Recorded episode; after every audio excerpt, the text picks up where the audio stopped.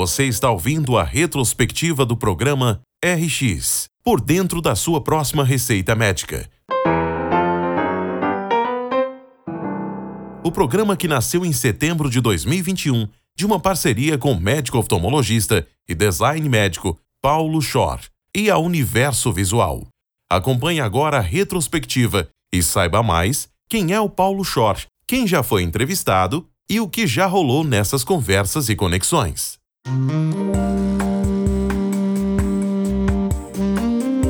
Olá, eu me chamo Paulo Schor. Eu sou médico, oftalmologista, curioso, um inventor, pesquisador, e eu resolvi que valia a pena conversar um pouco com as pessoas que são interessantes e, como diria um grande amigo e chefe meu, mais inteligentes do que eu.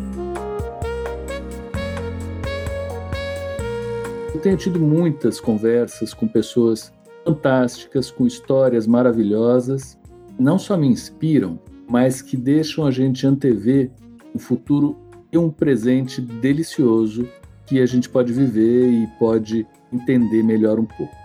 Essa é a pegada desse podcast. É por isso que eu resolvi compartilhar com vocês essas histórias, muitas que eu já conheço parcialmente, mas a maior parte delas que eu realmente não conheço. Eu queria muito que as pessoas conversassem comigo de um jeito um pouco mais amplo. E pegando um pouco de carona na internet e nas redes sociais, eu vejo que mais gente consegue ter acesso a algo que antigamente ia ser muito mais restrito. Isso também chama escala, e isso tem a ver com uma função que eu exerço atualmente em alguns locais, na Unifesp, na FAPESP, e é a inovação, né? Inovação nada mais é do que fazer com que muita gente use o que a gente inventou. E aqui eu estou querendo que muita gente ouça essas conversas, participe, palpite, seja motivado e vote, ou seja, mude a direção do que está pensando. E eu também. Uma vez me perguntaram qual era o meu hobby, e eu falei que meu hobby era trabalhar. E hoje eu acho que não. Eu acho que meu hobby de verdade é fazer conexão, e ouvir, e dar palpite, e pensar, e acrescentar valor em ideias minhas e de outras pessoas. Então isso é um grande hobby para mim. Eu estou fazendo isso com um prazer muito grande. Eu espero que vocês gostem bastante e que participem.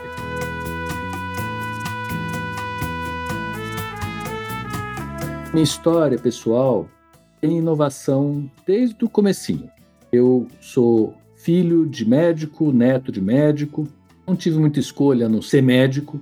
Ganhei de presente do meu avô, que era um ginecologista renomado na década de 50, 60, um avental de médico quando eu comecei a andar. Só para vocês terem ideia se eu tinha ou não chance de fazer alguma coisa que não fosse a medicina. Até fiz teste vocacional para ver se alguma outra coisa vinha aí na manga da cartomante e não veio, né?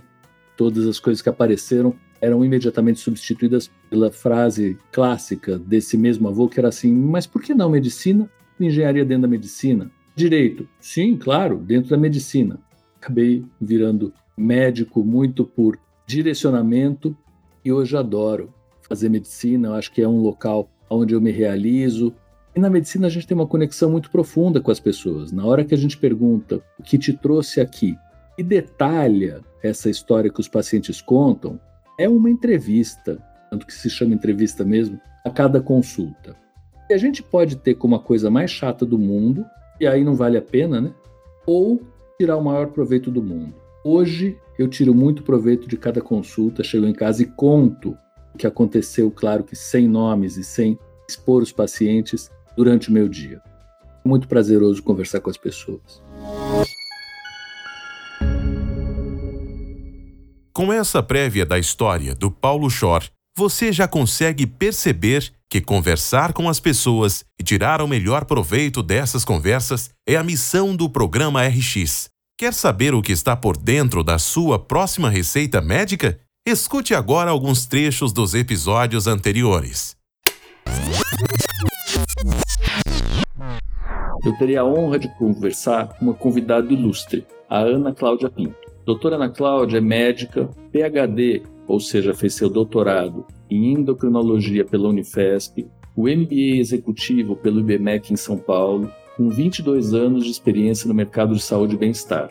É médica-chefe da Saúde D, serviço para pessoas físicas que não possuem plano de saúde, e foi diretora da Nilo Saúde. Ao longo da sua carreira, ela tem se mantido atualizada por meio de programas de educação continuada e cursos, destacando Digital Strategic for Business pela Columbia Business School, congressos e seminários. Ela tem dado esses seminários tanto como participante e palestrante, e tornando-se atualmente uma referência na utilização dos recursos digitais na criação de valor para o cuidado em saúde. Na área acadêmica, a Ana é professora do Centro Universitário São Camilo há 11 anos, onde ela administra aulas em planos de saúde e qualidade de vida, além de participar da organização de oficinas de saúde populacional na FGV. Com olhar estratégico para o futuro das empresas na área da saúde, a Ana já vinha tendo atuação como advisor de empresas estabelecidas, além de conselhos consultivos de startups na nova economia. Seja muito bem-vinda, Ana.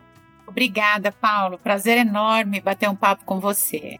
Bom, nós já nos conhecemos há bastante tempo e uma das intenções que eu tive ao começar esse podcast, e você é a primeira entrevistada do podcast, então é um prazer enorme ter você aqui, foi fazer com que mais gente ouvisse a tua história e entendesse quem está por trás do que vem aí. Porque na hora que a gente só apresenta, ah, tem uma novidade, parece um pouco que a novidade caiu do céu e que ela vem sozinha. E que de verdade a gente sabe que ela vem com pessoas e as pessoas tiveram trabalhão e continuam trabalhando para que isso chegue às outras pessoas e aí vire inovação, né? Inovação não é ter uma ideia, mas é fazer com que as pessoas usem essa ideia e que se beneficiem disso tudo. Então, Ana, acho que eu queria começar do começo, assim, o que, que fez você sair da área acadêmica? Você foi orientada no programa de pós-graduação ultra concorrido e bem estabelecido, que é o de endocrinologia da Unifesp, e ir para o mundo corporativo, onde você tem desafios aí de gestão importantes, coisa que a gente não foi preparado na faculdade. Em primeiro lugar, eu quero te agradecer, Paulo, pelo convite, pela honra de ser a primeira entrevistada. O que aconteceu, Paulo? Eu acho que foi um mix de coisas. Teve uma questão imediata, que foi a parte financeira, mas muito mais do que isso, acho que foi uma conjunção aí de interesses, né? Então eu brinco sempre, eu conto que a parte financeira foi porque a minha bolsa de doutorado tinha acabado e eu precisava de alguma coisa, de alguma remuneração para suprir essa perda da bolsa. Aí eu fui para uma operadora de saúde para trabalhar como médica num programa de prevenção e promoção de saúde. A ideia me agradava, porque como endocrinologista a gente sempre quer prevenir o diabetes, né? A gente quer evitar que as complicações aí de longo prazo aconteçam, então eu já via aí uma oportunidade, mas na verdade o que estava batendo a minha porta era uma oportunidade de gestão. E foi tudo muito por acaso, porque a pessoa que me convidou para ir para lá mesmo antes de a gente abrir as portas, essa pessoa saiu e me indicou para assumir o lugar dela. Eu lembro que para mim foi uma coisa muito, assim, inédita, porque isso nunca havia passado pela minha cabeça. Acho que é uma coisa que a gente conversa bastante, né, Paulo? Eu e você, e são projetos até que a gente desenvolve em conjunto, que é a educação desse jovem profissional médico quando ele se forma porque esse universo ele nunca foi apresentado para mim.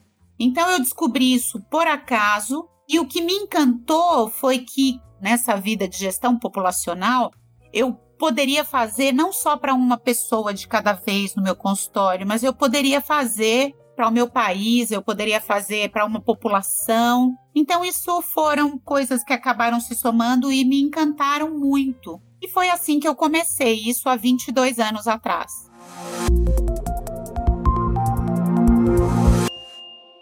Paixão começou dentro de casa, né, Ana? Acho que isso é muito legal você falar da ligação que tem do teu marido, de alguém que estava junto com você e que apaixonadamente pegou isso como uma questão de honra e levou em frente talvez valha a pena a gente falar um pouquinho da história das empresas, porque eu acho que é na empresa aonde a gente acaba vendo essa intersecção de saberes que deveriam talvez ocorrer na universidade, mas a gente tem muita dificuldade, né, de fazer as ligações transdisciplinares na própria academia, por mais que tenham tido tentativas aí de juntar a informática com medicina, no próprio departamento de informática em saúde da Unifesp, mas eu entendo que hoje, principalmente, as startups, as empresas de tecnologia, com médicos no seu board, que foi o teu caso, que dão esse toque de realidade, um pouco do que eu tenho chamado de design médico, né? não deixar com que os engenheiros tomem a bússola, o timão e vão para o lugar onde eles acham que tem que ir, mas que eles escutem o usuário,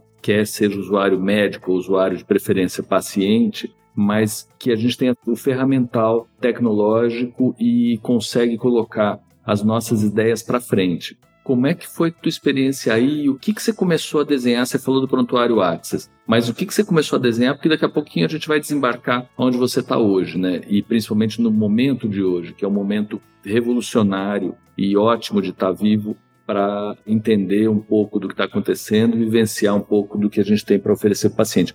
Mas começou aí tua visão do que você poderia entregar de diferente para paciente? Como é que você começou a construir essa história digital? essa história digital ela começou aí, começou muito do que a gente sabe que o paciente precisa ter essa interação com a equipe de uma forma mais próxima. Depois a gente volta nisso quando a gente for para um momento mais atual. Mas você comentou uma coisa, Paulo, que eu acho muito importante. A gente só aprende quando você está exposto àquela situação. Então, quando a gente tenta levar a informática médica para dentro da universidade, isso sem dúvida nenhuma já é um grande avanço. Mas quando você pega uma startup, ou quando você pega uma população ali, ou uma operadora, como foi no meu caso, você começa a descobrir que existem problemas do mundo real que nem sequer passavam pela sua cabeça como médico. Pelo menos foi o que aconteceu comigo. Eu sabia muito endocrinologia, sabia como tratar um paciente com diabetes, mas eu não tinha ideia de qual era o custo, por exemplo, para o sistema e para essa pessoa de conviver com diabetes. Onde é que eu quero chegar com isso? Hoje a gente chama de design, que é exatamente o que você citou. Naquela época não tinha muito essa palavra, para mim isso não era uma coisa que estava dentro do meu radar, assim, né, de saberes, assim, ou do meu portfólio de saberes, mas eu acabei descobrindo isso na prática, né, que eu comecei a, a dizer que fazer ciência no mundo real.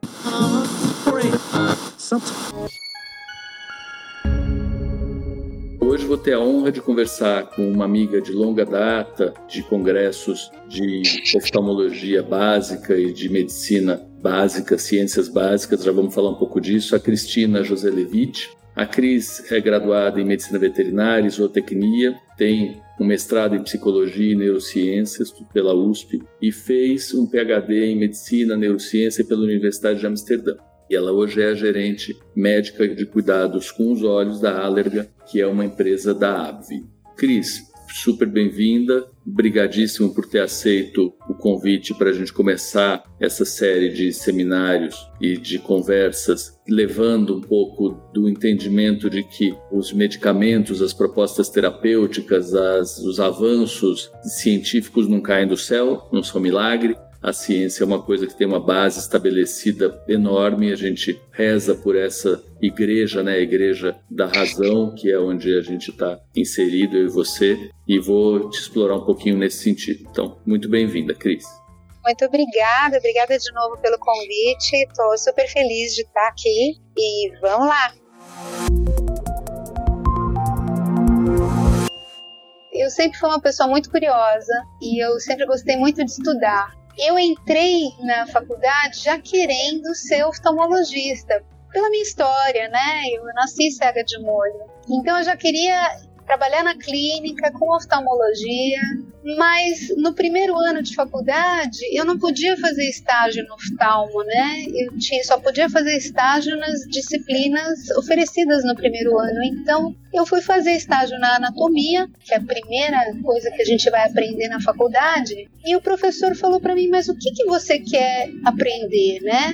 E aí, naquela hora, né, que ele me perguntou o que, que você quer aprender, o que, que você quer estudar, naquela hora minha agenda caiu no chão e dentro da minha agenda tinha uma reportagem de jornal sobre o olho elétrico que eram experimentos que estavam sendo feitos na época e que hoje em dia já foram até aplicados em pacientes, né, de chips que estimulam as células da retina eletricamente e fazem pessoas cegas ver. Meu professor olhou e falou assim: Você gosta de olho? Eu falei: É, eu gosto de olho. Ele falou: Então é isso que você vai estudar, você vai estudar olho. E aí eu comecei, então, no primeiro ano de faculdade, a fazer pesquisa com olho. Primeiro anatomia, depois histologia, depois fui né, avançando fisiologia. E eu gostei tanto eu acabei não, não virando oftalmologista, eu acabei ficando na pesquisa. Eu gostei demais e também eu vi a necessidade, porque se a gente quer um dia realmente curar doenças, né? Porque curar, curar é restabelecer a saúde. A gente precisa entender a saúde e nós ainda temos uma, uma compreensão muito limitada do, de como o corpo funciona em situações normais. Então eu acabei virando isso, é estudiosa de como o olho funciona, né? Fisiologista.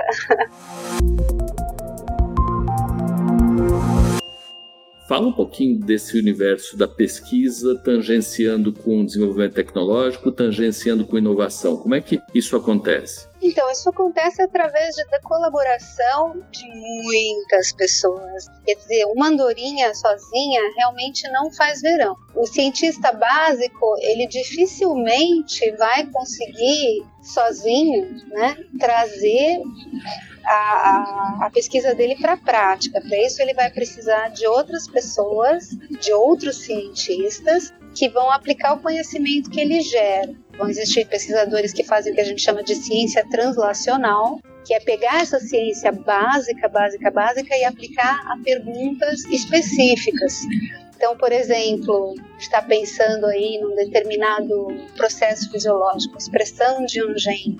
Então, vai ter uma pessoa que vai estudar é, como é que esse gene se expressa, vai ter uma outra pessoa que vai estudar quais as drogas que influenciam a expressão desse gene. E aí vai ter uma outra pessoa que vai falar assim: ah, será que eu posso usar essa droga num modelo de doença e ver como é que a alteração da expressão desse gene vai influenciar essa doença?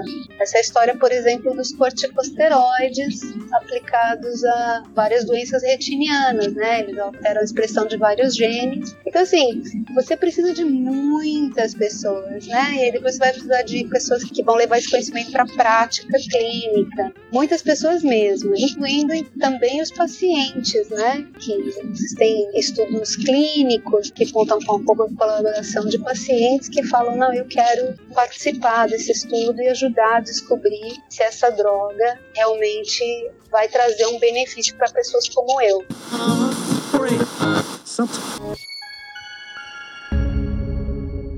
Hoje eu vou conversar com uma amiga de uma conversa que foi muito rápida a empatia com a Mari e a Mariane Mello. Ela é uma médica, ela é formada pela UFMG, vai contar um pouco dessa historinha também, que foi parar na University of East London pelo Ciências Sem Fronteiras, acabou o doutorado dela no King's College e foi apontada como uma das 30 pessoas mais importantes abaixo dos 30 anos pela Forbes. Então, não é pouca coisa. Ela cofundou uma spin-off e a gente vai conversar sobre o que é isso, que chama PharmaView, e ela está como Chief Medical Officer de uma empresa que trabalha com inteligência artificial para medicina que chama DemRx. Oi, Paulo, tudo bem? Nossa, que prazer. E essa apresentação aí, meu Deus do céu. Fiquei muito feliz aqui de ter escutado isso. Eu estou muito feliz de você ter topado participar. Eu acho que a gente tem um monte de coisa para falar. E o pano de fundo disso tudo é mostrar que tem gente por trás do que é feito e que as coisas não vêm de dentro do computador. Não tem uma mágica que acontece sem ninguém ter orquestrado e que tem uma, um monitoramento em alguns lugares, como aonde você está,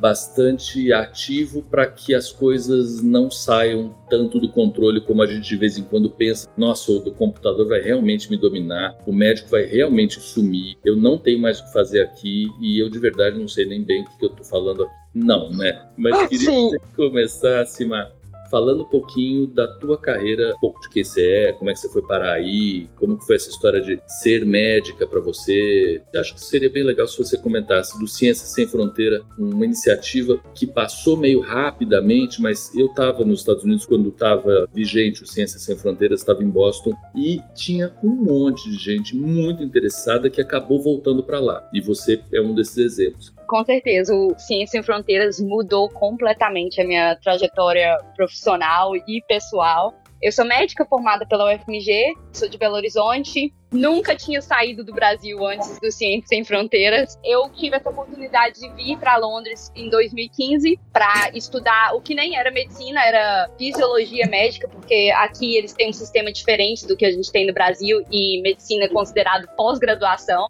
Então, quando eu vim para cá, para esse intercâmbio pelo Ciência Sem Fronteiras, acabou que eu fiquei um pouco frustrada porque eu não estava fazendo medicina. Mas aí, em vez de, assim, né, de eu aceitar esse momento que eu não estava fazendo medicina, eu falei assim, gente, mas eu estou em Londres, eu vou arrumar outras oportunidades que eu possa crescer aqui. E nisso eu comecei a trabalhar com pesquisa, o que é muito importante, tipo a questão do networking, né? Você vai conhecer uma pessoa, que te apresenta para outra e etc. E quando eu percebi, eu já estava inserida no hub de inovação aqui em Londres, que é muito grande.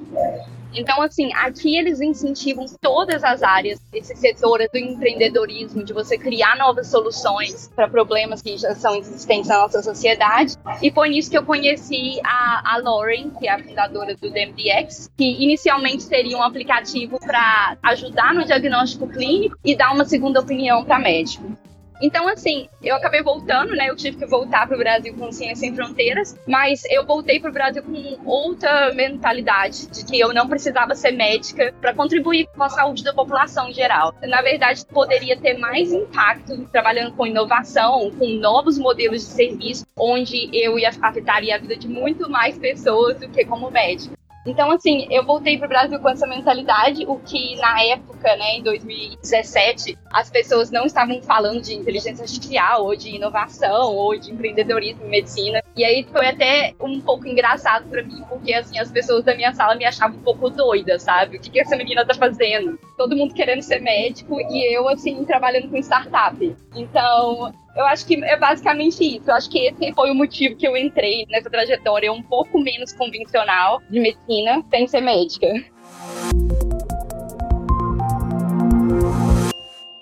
Sobre inovação. Inovação pode ter vários significados. Na verdade, o que eu vejo que é sobre o que significa inovação é você encontrar novas formas de resolver um problema. Que não precisa ser literalmente uma coisa ligada à tecnologia ou uma coisa completamente nova. Pode ser simplesmente usando alguma coisa que já existe num contexto diferente para resolver um problema que está ali e que não teve solução ainda. Então, assim, inovação pode ser várias coisas. Entrando na sua pergunta sobre idealização, startup, spin-off, a idealização seria quando você encontra um problema e você começa a desenhar soluções para aquele problema. Só que a parte da idealização seria você ver se realmente você está respondendo aquele problema com a sua ideia, se a sua ideia consegue entrar no mercado. Você precisa ver se aquela ideia é viável, se as pessoas realmente querem aquela solução para responder aquele tipo de pergunta. Então, assim, a parte da idealização é você formar a sua ideia ao todo, não só a ideia, mas como você vai fazer, como você vai trazer para o mercado.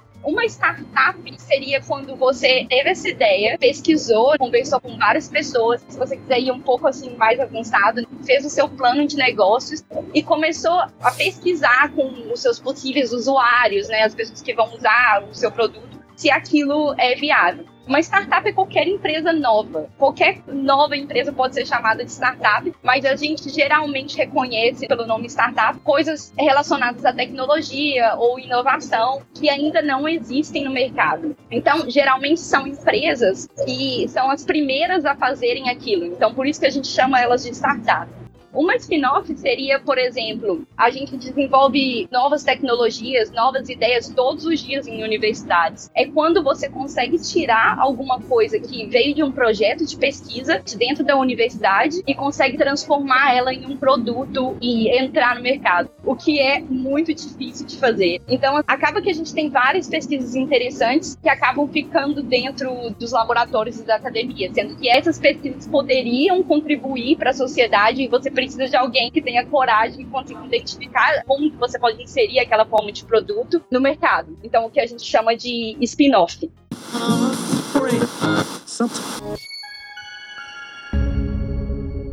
Hoje eu vou conversar com um amigo de longa data, que é o Otávio Sintra. O Otávio, ele foi o primeiro aluno da classe durante muito tempo, e é bom que ele tenha muito orgulho disso, e meu colega de várias rotações na USP de Ribeirão Preto, e sempre se interessou, eu vou debitar isso na conta, Otavinho, se você depois achar que é isso mesmo, você fala, se não, não, de Ribeirão. Eu acho que Ribeirão levou a gente para esse caminho da pesquisa de um jeito muito natural. A gente não tinha muito como fugir disso, né? Se a gente tivesse uma microveia de pesquisa, a gente estava no lugar certo. E você foi direto para virologia. Então, tua vida começou, eu entendo, muito na pediatria e virologia. E eu vou resgatar o primeiro episódio, antes de apresentar todos os teus títulos, que eu me lembrei há pouco tempo, que éramos nós num desses estágios rurais próximos de Ribeirão Preto, eu acho que era em Serrana, que estava tendo um surto de conjuntivite hemorrágica, né? Febre purpúrica brasileira. E tinha muita conjuntivite. Naquela época eu achava que eu queria fazer oftalmologia, acabei fazendo mesmo. E você, na pediatria, já com muita ligação com a virologia, e o Sandro, nosso amigo, que hoje ele é o diretor do Parque Supera de Ribeirão. E fomos os três fazer inquérito epidemiológico e monitorar as crianças, vendo se elas tinham algum sintoma e se os contactantes das crianças tinham sintoma. E a gente colhia material e olhava para os contactantes. Isso fazem 30 e poucos anos. Por que, que isso não colou na pandemia de Covid, se a gente já sabia como fazer, isso é uma coisa que me parece óbvia que tem que ser feita? Porque lá a gente entendeu também que a gente conseguia pelo menos mapear para onde estavam indo as infecções, a gente acabou tendo um probleminha em relação à identificação das amostras, mas me foi muito útil em relação ao monitoramento, em relação ao segmento dos pacientes. E Tavinho, muito obrigado pela tua participação nesse Dia do Médico. Bom, muito legal. Acho que assim, nossa, isso é muita história. Uma coisa que a gente sempre, né, a gente amou realmente a pesquisa e eu acho que essas coisas já é realmente um sinal, né? Pô, estava acontecendo alguma coisa ali, tinha uma, uma conjuntivite, tinha uma associação com a febre purpúrica, que aliás é uma coisa muito parecida com uma doença meningocócica, né? A famosa bactéria lá, o Haemophilus aegyptius. Então a gente tinha o mosquitinho que transmitia, ou seja, tinha tanta coisa ali que a gente começou a perceber e começou a já ter essa ideia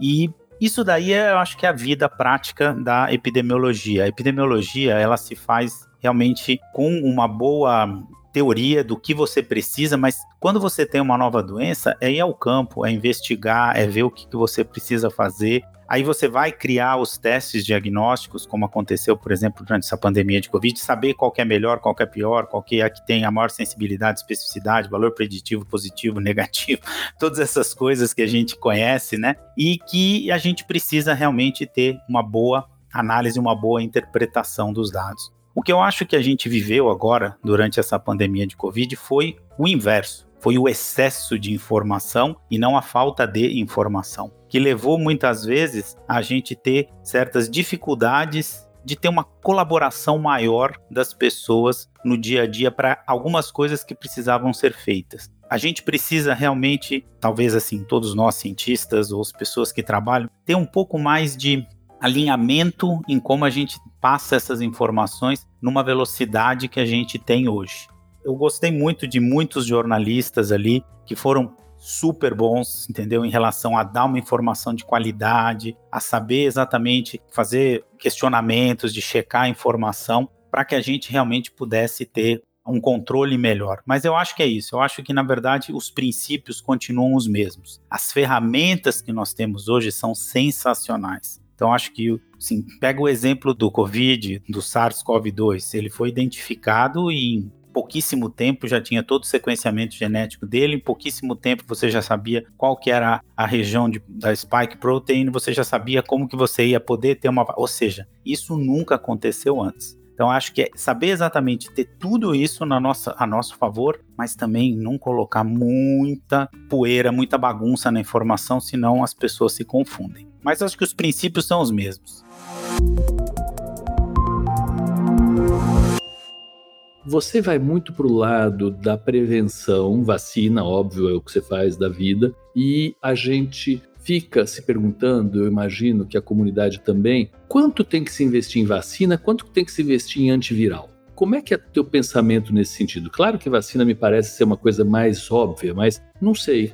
É vacina, vacina, vacina e antiviral deixa para de vez em quando? Como é que é o racional? Isso é uma excelente pergunta. Eu acho que cada doença vai ter uma resposta tá certo? Não acho que dá para a gente pensar que a vacina vai resolver tudo. A gente vai ter, como a gente está vendo agora com a vacina de Covid, como a gente vê com a vacina de influenza, existem falhas vacinais, existem pessoas que não respondem, existem variantes, existem situações. Então, por isso que você tem que ter sempre o antiviral. O que eu acho é que você não pode investir só em um ou só em outro. Você tem que investir nos dois. Os dois são importantes. Pega, por exemplo, um, o herpes, você ainda não tem realmente uma vacina. Pode ser que tenhamos uma vacina no futuro. O aciclovir mudou completamente a história dessa doença e a gente sabe que a gente aprendeu até lidar com ele de uma forma diferente, utilizando ele mais precocemente, até em determinados momentos, utilizando em longo prazo, como terapia de remissão em pacientes imunossuprimidos. Ou seja, a gente tem que ter as duas coisas. Não dá para dizer que só uma coisa é suficiente. Precisamos ter a vacina, precisamos ter o antiviral e talvez pensar já mais para frente em imunomoduladores, que na verdade vai ser uma associação um pouco dos dois. Você pega, por exemplo, doenças crônicas, hepatite B. Você tem uma vacina excelente contra hepatite B, só que às vezes ela falha. E você já tem um, um monte de gente infectada com doença crônica, sofrendo com um tratamento que realmente não é 100%. É muito bom, melhora muito a qualidade de vida das pessoas. Então, de repente, você tem uma intervenção adicional aí, que seria uma vacina terapêutica, vamos dizer assim, pode ser uma solução, entendeu? Então acho que tudo isso hoje é o que a gente chama, você tem a prevenção da doença, então você evita a doença, você modula a doença, tá certo? Ou você evita que ela reapareça ou reative, como por exemplo o caso do zoster. E mais para frente você vai pensar em intervenções imunoterapêuticas que podem associar diversas coisas, associar um tratamento, associar uma imunomodulação e associar uma outra intervenção que seria uma vacina terapêutica.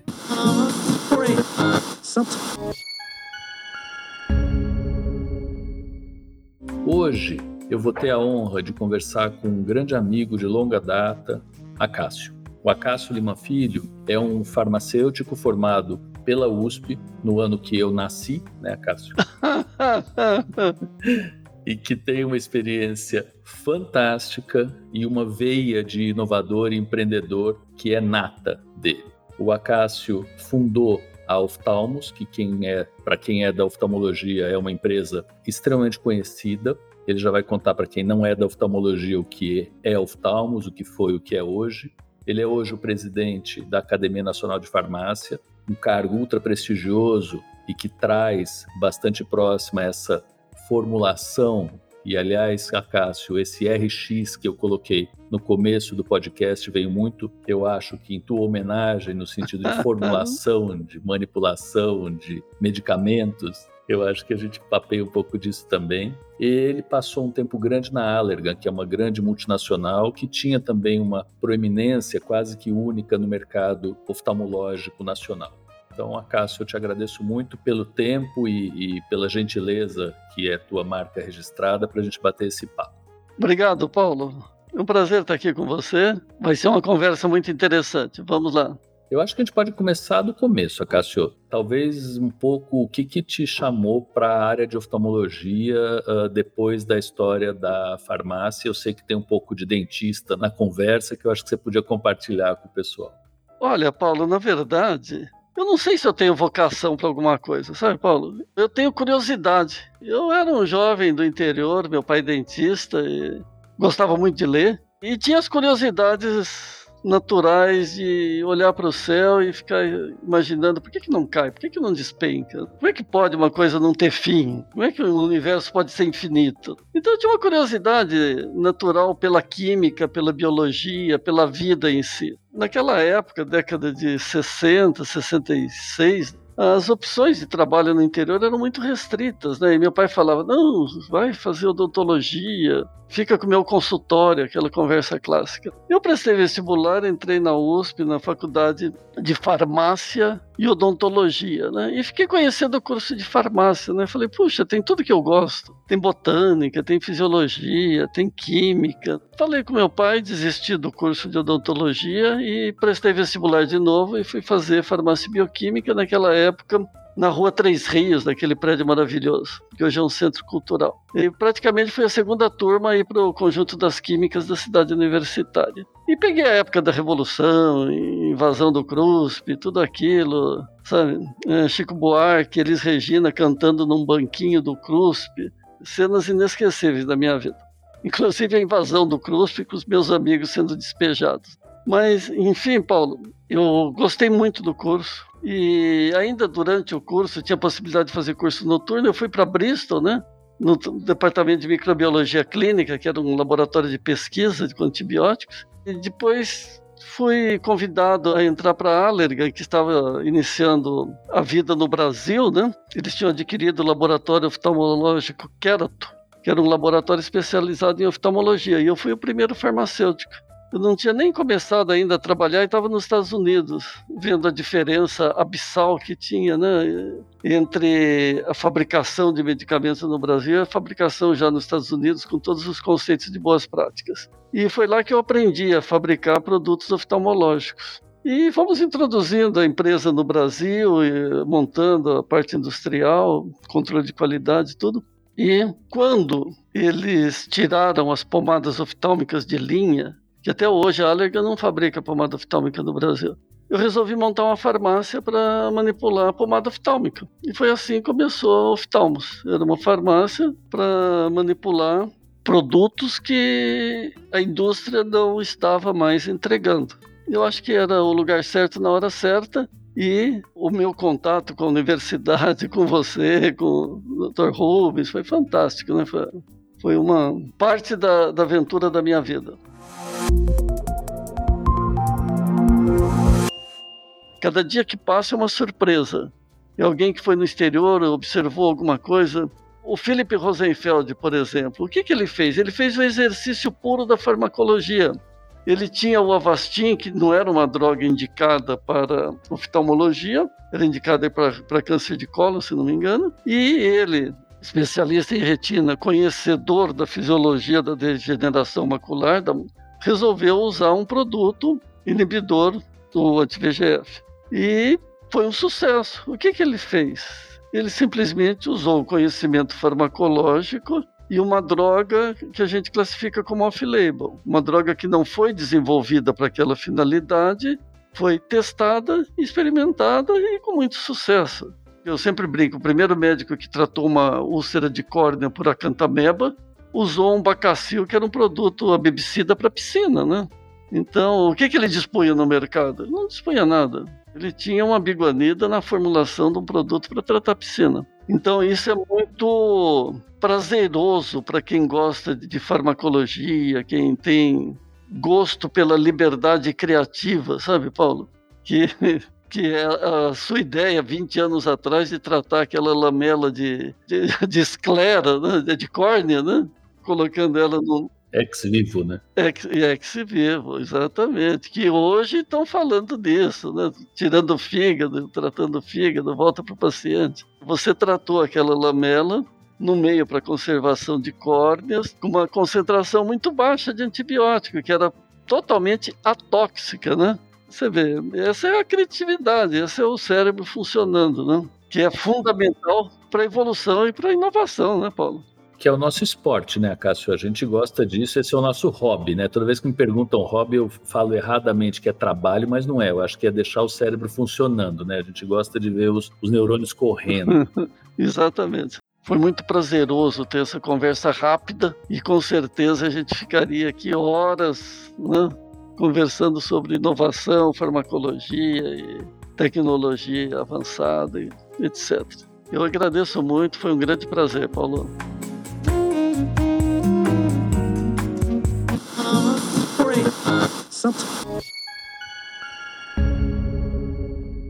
Você acabou de ouvir um pouco dos melhores trechos das conversas que já estão disponíveis em nosso canal UV Podcast. Quer saber mais de cada uma delas? Escute através das principais plataformas de áudio e comente em nossas redes o que achou. Em janeiro estaremos de volta com novos convidados no programa RX, por dentro da sua próxima receita médica. Acompanhe!